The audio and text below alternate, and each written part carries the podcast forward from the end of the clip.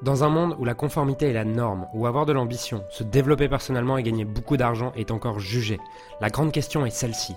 Comment des entrepreneurs et des coachs comme nous, qui transformons la vie de nos clients, qui ne peuvent pas et qui ne veulent pas choisir entre le sens et l'argent, entre l'impact et la liberté, entre la vie de nos rêves et faire une différence dans la vie de milliers de clients, comment nous pouvons amener nos entreprises à générer des millions sans y sacrifier notre authenticité, notre intégrité et ce qui est vraiment important pour nous. Mon nom est Julien Musée et bienvenue chez nos limites impact. Si on définit qu'un système, c'est quelque chose qui a pour but de standardiser la qualité de ce que vous produisez et de rendre votre vie plus facile. Maintenant, pour rendre tout ça concret, comment est-ce qu'on fait?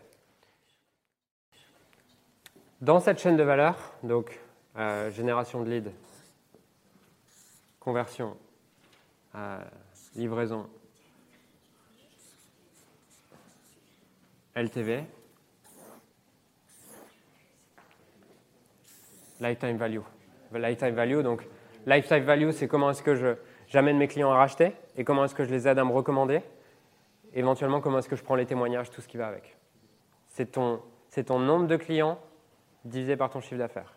Le but, c'est d'augmenter au maximum cette lifetime value parce que, parce que euh, ici, quand tu génères des leads, tu as un coût d'acquisition. Quand, ce coût d'acquisition, il n'est pas compressible. Vous ne faites pas de pub, mais euh, c'est beaucoup plus facile ici de convertir un client qui a déjà acheté. Donc ce truc, il faut le maximiser au maximum. Et si vous commencez à, vous tourner vers la pub, là, ça sera encore plus intéressant parce que si tu as une lifetime value qui est à 10 000 euros et que tu sais que tu continues à vendre après et que tes concurrents ont une lifetime value, ils n'ont pas travaillé là-dessus, ils sont à 3 000 euros, toi, tu es prêt à payer 5 000 euros pour acquérir un client. Et tes concurrents, eux, font la gueule à 5 000. Lifetime value, en fait, c'est la valeur à vie d'un client. Si tu veux le calculer, c'est euh, tu prends, on va prendre des chiffres qui sont euh, clairs. Tu as 100 clients.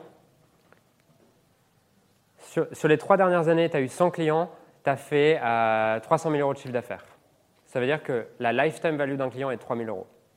Le lifetime value, c'est. nous, notre système de lifetime value, c'est voilà ce qui se passe, voilà ce qui se passe à la fin euh, du process avec le client. Euh, voilà comment se passe l'appel d'offboarding. Voilà le script pour l'appel d'offboarding. Et voilà où est-ce que tu mets les données suite à cet appel, comment est-ce que tu récoltes les données. Ok Je vous invite à identifier là, c'est quoi, c'est quoi le, le point faible de votre entreprise parmi ces quatre choses. Parmi ces quatre éléments de la chaîne de valeur, quel est le point faible de votre entreprise? Est-ce que c'est au, niveau de la génération de leads, de la conversion, de la livraison ou de la lifetime value?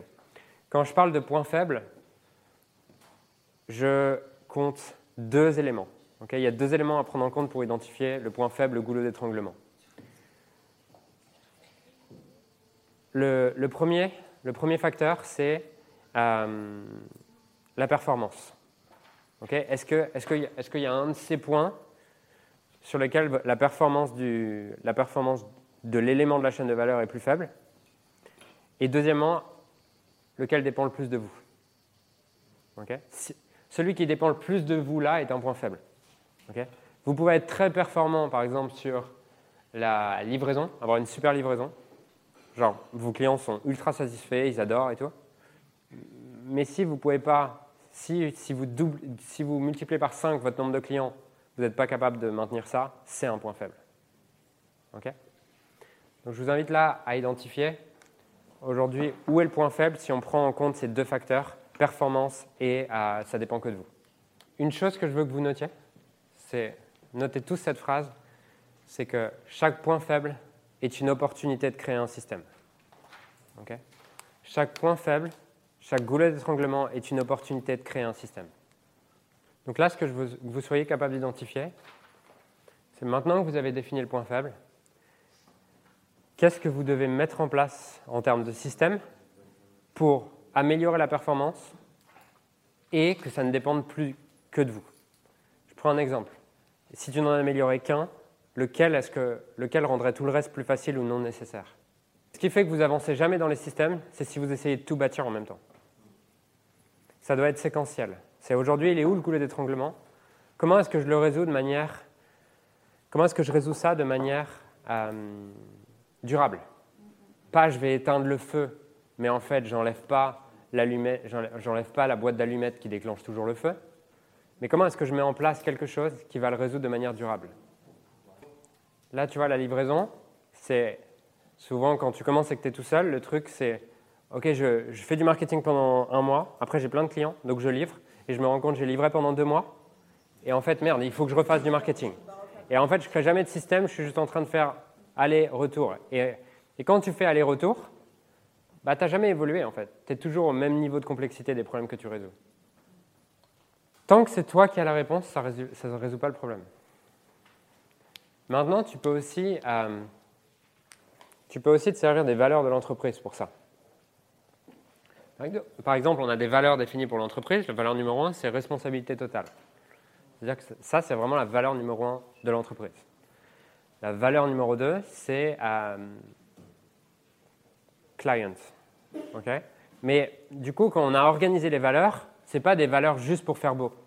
C'est des valeurs qui vont nous servir de critères de prise de décision. Donc, quand, la valeur numéro un, c'est euh, responsabilité, et que la valeur numéro 2, c'est client, ça permet à l'équipe de prendre des décisions sans moi.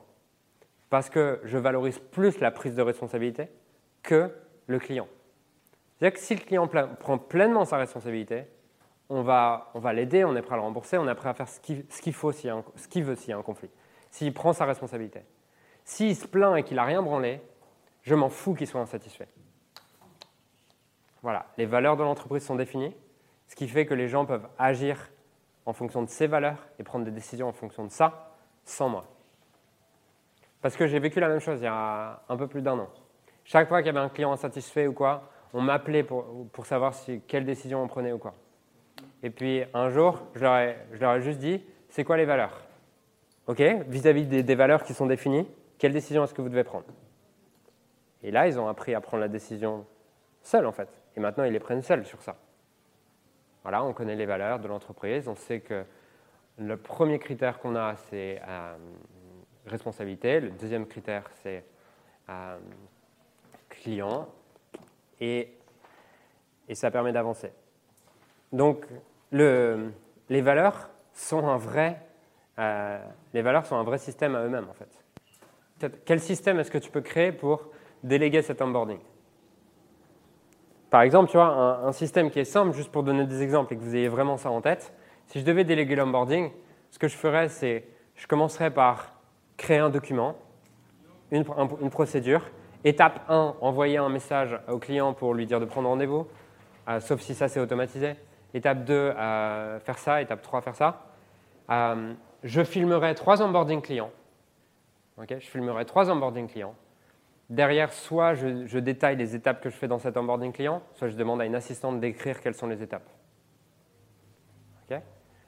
ensuite, ensuite tu, laisses peut-être le coach faire les onboarding, tu vois, ou ton assistante faire les onboarding. Tu vois, franchement, c'est un truc qui va te prendre une demi-heure, je pense. Une, une demi-heure d'écrire ton doc. Une demi-heure d'écrire ton doc, si tu veux vraiment assurer la qualité tu le donnes à ton assistante, tu la laisses faire un premier onboarding, elle l'enregistre, tu le regardes en x2, tu fais un feedback. En tout, ça t'aurait donné, ça t'aura pris une heure et demie avec le temps de feedback. Et ça t'a libéré pour le reste du temps, puisque même si derrière elle ne le fait pas toute sa vie, elle peut le retransmettre maintenant.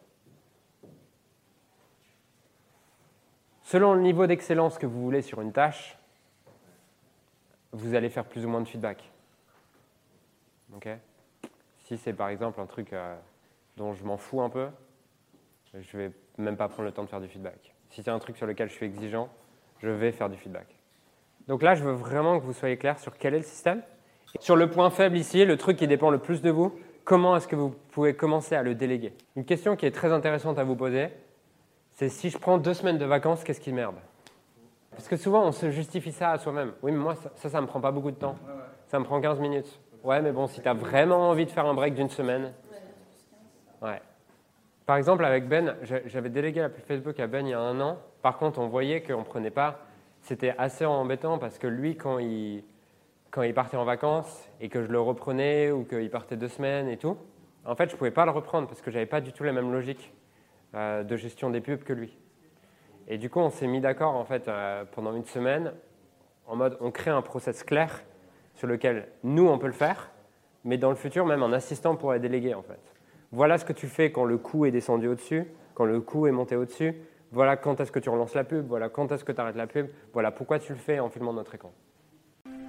Alors j'aimerais sincèrement te remercier de m'avoir rejoint et de m'avoir écouté aujourd'hui. J'espère sincèrement que ce que j'ai pu partager avec toi aujourd'hui a pu réellement t'aider et surtout va t'aider à créer un business qui génère des millions tout en servant les autres et en créant la vie de tes rêves. Cet épisode t'a aidé aujourd'hui, alors assure-toi de le partager avec quelqu'un d'autre que toi qui en a besoin. Cette mission de créer un monde dans lequel les coachs et les entrepreneurs impactent le monde tout en créant leur rêve ne pourra être atteint que lorsque nous partagerons avec les autres ce qui nous a aidés. Donc je t'invite à le partager dès maintenant. Et encore merci et on se retrouve très bientôt pour un prochain épisode. Ciao